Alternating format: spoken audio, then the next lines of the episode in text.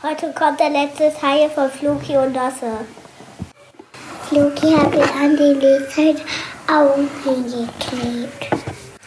Die Augen kleben am Bücherschrank. An Stiftehalter kleben auch noch Augen. Ich bin gespannt, ob bei den Klo auch Augen sind. Das will ich gleich mal nachgucken. Wir Weihnachten äh, fliegt Fluki wieder zu Nordpol. Wenn Floki wieder zum Nordpol fliegt, haben wir keine Streiche mehr. Wir sind gespannt, ob, ob Floki nächstes Jahr wieder einzieht. Außer hat Löcher in das Klo Klopapier geschnitten und dann hat er das den nächsten Tag wieder ausgewechselt. Müssten wir uns mit den Löchern im Klopapier den Po putzen.